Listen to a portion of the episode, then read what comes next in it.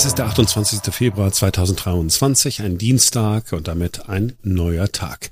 Bei dem, was wir gleich hören, muss man schon Kraft haben. Wir hören uns an, wie Sarah Wagenknecht gestern Abend bei Hart aber fair in der ARD aufgetreten ist. Es sind hier bei uns natürlich nur ein paar Auszüge. In der ARD Mediathek gibt es die ganze Sendung. Der Link steht auch in den Shownotes. Man muss am Ende dieser Sendung den Eindruck gewinnen, dass es Sarah Wagenknecht darum geht, Russland wirklich zu verteidigen. Und es geht ihr nicht darum, wirklich einen Frieden herbeizureden, äh, muss man sagen. Besonders eine Aussage von Frau Wagenknecht zur Vergewaltigung durch russische Soldaten ist erschütternd. Aber fangen wir vorne an. Agnes Strack-Zimmermann von der FDP, die Verteidigungsexpertin dort, erinnert Frau Wagenknecht daran, wie falsch diese schon einmal gelegen hat. Und Moderator Louis Klamroth hat dann auch gleich den passenden Ausschnitt parat. Ich habe mir ein Zettel deswegen mitgebracht, weil ich gerne Frau Wagenknecht zitieren möchte, ähm, damit ich nichts Falsches sage, vom 20.02.2022, also knapp ein Jahr her bei Anne Will. Mhm. Zitiere. Ja, Frau, Frau Strack-Zimmermann, das müssen Sie gar nicht selber machen. Ich kann Ihnen das mal zeigen. Gucken Sie mal. Ich meine, Russland, das ist ja relativ deutlich, haben faktisch kein Interesse daran, in die Ukraine einzumarschieren. Natürlich nicht. Was hier teilweise herbeifantasiert wird, wir können heilfroh sein, dass der Putin nicht so ist, wie er dargestellt wird, nämlich ein durchgeknallter russischer Nationalist, der sich daran berauscht, Grenzen zu verschieben. Wenn das so wäre, äh, dann wäre es tatsächlich so, dann wäre wahrscheinlich Diplomatie hoffnungslos verloren und äh, ich möchte mir eigentlich nicht ausmalen, wie lange Europa noch bewohnbar wäre. Gut, vielen Dank. Äh, Aber das ich war, würde gerne dazu Stellung nee, das äh, war jetzt gerade dran und ich hatte das Zitat jetzt genommen. Es war wichtig, dass es original ist, damit man das nicht in dem falschen Kontext sieht. Von was sprechen wir? Wir haben, erleben einen Angriffskrieg seit einem Jahr in der Ukraine. Seitdem sterben Tausende von Ukrainern. Wir erinnern an die Bilder in Butscha, wo Menschen gnadenlos ermordet wurden. Es werden tausende Frauen vergewaltigt. Damit sie sich nicht wehren können, bricht man ihnen vorher die Hände. Und man muss sich im Klaren sein, Wladimir Putin, so ist er sozialisiert, kennt die Sprache nur der Stärke. Und deswegen, wenn es denn Gespräche geben sollte, ich bin völlig bei Ihnen, das kann nur die Ukraine entscheiden, kann das nur aus dem Moment der Stärke heraus passieren. Und dann sinngemäß die Frage, liebe Frau Wagenknecht, was sagen Sie denn äh, dazu? Und dann sagt sie, naja, okay, ich habe halt falsch gelegen. Das wird auch immer einseitig äh, aus dem Zusammenhang gerissen. Ich habe tatsächlich damals nicht gedacht, dass der Krieg unmittelbar bevorsteht. Da habe ich mich geirrt. Ich glaube, da war ich nicht die Einzige. Der Zusammenhang äh, Aber ich habe auch in der Sendung, wenn Sie sich die gesamte Sendung noch mal angucken, ich habe gesagt, äh, Putin hat de facto oder Russland hat de facto kein Interesse, in die Ukraine einzumarschieren.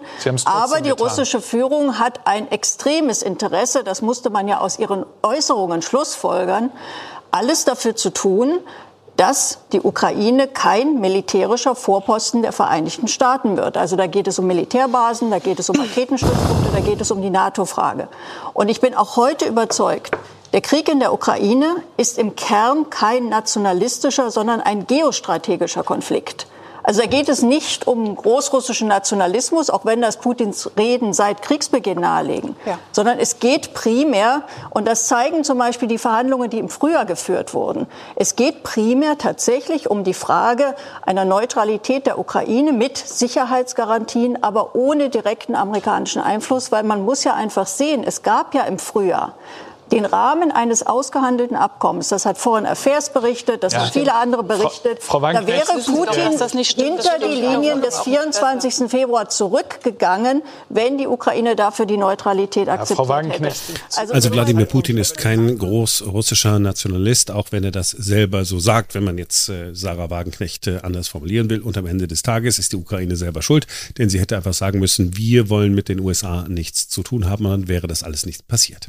Katrin Göring-Eckardt von den Grünen ist auch in der Sendung gewesen. Sie fragt dann, warum Sarah Wagenknecht sich nicht wundert, dass die russische Botschaft ihre Demo in Berlin so gut gefunden hat. Frau Wagenknecht, Sie haben ja Unterstützung bekommen von der russischen Botschaft für die Demonstration.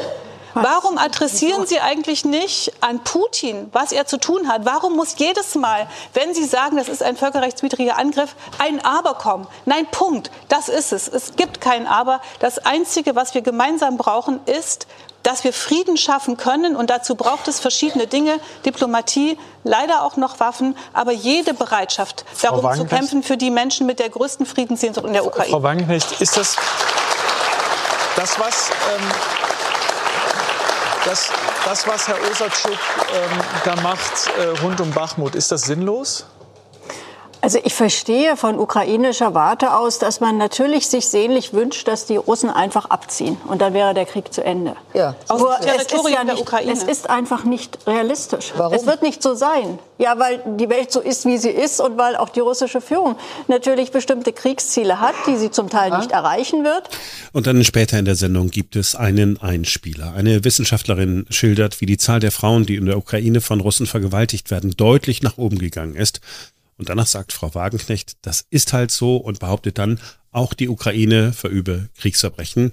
Moderator Luis Glamroth geht dazwischen. Das hier ist die Passage.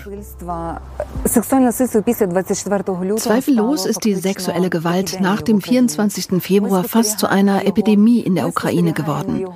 Wir sehen sie in allen Gebieten, die vorübergehend von Russland besetzt sind.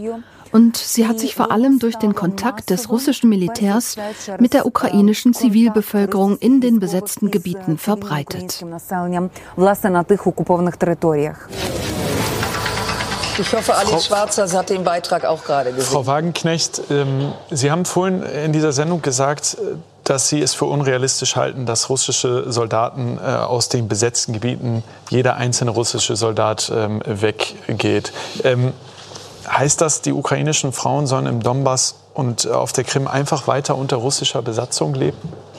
Ja, also ich meine, dass es solche Übergriffe gibt und dass das schauerlich ist und grässlich. Das ist Gewalt. Das ist, das ist sexualisierte ja, Gewalt. Das ist aber das ist doch Teil des Krieges. Das ist furchtbar für und das ist doch nicht nur in diesem vergessen. Krieg so. Kriege ja. sind immer Wir reden aber über diesen Krieg. Wir reden über Frauen in der Ukraine, Frau Wagenknecht. Die UN-Menschenrechtskommissarin hat immer wieder darauf hingewiesen, auch in diesem Krieg, Kriegsverbrechen werden von beiden Seiten begangen. Und wenn man sie beenden Frau Wagenknecht, da muss ich einmal beenden will, Nein, dann muss man sie an dieser Stelle, beenden. Frau Wagenknecht, Herr Münkler, Frau Katrin Göring-Eckert, Frau Wagenknecht, sorry, ne? das kann ich in dieser Sendung so nicht stehen lassen. Ja, ähm, ich zeige Ihnen mal, was die äh, UN sagt. Die Vereinten Nationen sammeln seit Beginn des Krieges Informationen zu Vergewaltigungen. Es gibt dazu verschiedene Aussagen, Stellungnahmen, Berichte. Belege für Vergewaltigungen durch ukrainische Soldaten liegen der UN demnach nicht vor. Beim Thema Vergewaltigungen geht es ohne Ausnahme immer um russische Soldaten. Also das stimmt um, so nicht. Die um, UN hat eindeutig gesagt, dass Kriegsverbrechen, und das ist in jedem Krieg so, von beiden Seiten begangen werden. Jetzt ging es, und Frau Wagenknecht, jetzt ging es um Vergewaltigung. Reden, Frau Wagenknecht, welche Seite mehr Das ist meine Verantwortung begeht, als Moderator die dieser Sendung. Frage keine ist falsch. Doch, wie beendet man Kriegsverbrechen, indem man einen Krieg beendet? Jetzt haben wir ein Problem, weil es meine Verantwortung als Moderator dieser Sendung, hier keine Falschmeldung stehen zu lassen. Ich habe Ihnen das gezeigt, das stimmt und das, da ging es um Vergewaltigung. Kriegsverbrechen generell gesprochen. Ja, davor haben Sie über über Vergewaltigung gesprochen, deswegen habe ich Ihnen gezeigt, wie es wirklich ist und was die also UN, die UN wirklich hat sogar dokumentiert, dass schon ja. vor dem Krieg vom Azov Man stellt sich die Frage, oder ich stelle mir die Frage, was bewegt Sarah Wagenknecht dazu, so zu agieren? Warum kann sie das Leid von so vielen Menschen nicht als das bezeichnen, was es ist, Leid von sehr vielen Menschen. Und warum kann sie nicht sagen, wer für dieses Leid verantwortlich ist? Nämlich in diesem Fall russische Soldaten, die ukrainische Frauen vergewaltigen und nicht umgekehrt. Das, was sie immer wieder getan hat, macht sie auch hier. Sie sagt, ja, aber die Ukraine hat das auch getan. Ja, aber die Ukraine hat auch dieses oder jenes äh, getan und es gibt keine Belege dafür. Schauen wir auf die Twitter-Reaktion. Da gibt es zum Beispiel diese Reaktion. Da berichtet eine Frau aus der Ukraine bei Hart aber fair, wie sie von russischen Soldaten zusammengeschlagen und mit einer Maschinenpistole vergewaltigt worden ist. Und Sarah Wagenknecht kommentiert das mit, Kriegsverbrechen werden von beiden Seiten begangen. Ich bin sprachlos. Oder dieser Kommentar.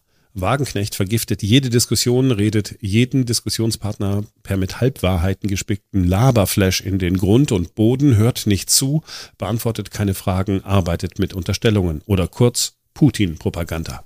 Es gibt auch andere Kommentare. Leute, die auf der Seite von Frau Wagenknecht stehen und sie sagen dann, sie sei in die Ecke gedrängt worden. Dann wird auch dieses Beispiel genannt, das wir gerade eben gehört haben, als äh, Moderator Louis Klamroth sagt, nein, Frau Wagenknecht, das ist nicht so, wie Sie es darstellen. Die Vereinten Nationen haben offiziell eine ganz andere Darstellung. Das wird dann eben als äh, äh Sarah Wagenknecht wird in die Ecke gedrängt bezeichnet. Man fühlt sich bei all dem doch erinnert an das, was wir während Corona erlebt haben. Jetzt geht es hier um noch viel mehr Menschenleben, noch viel mehr Leid als bei Corona.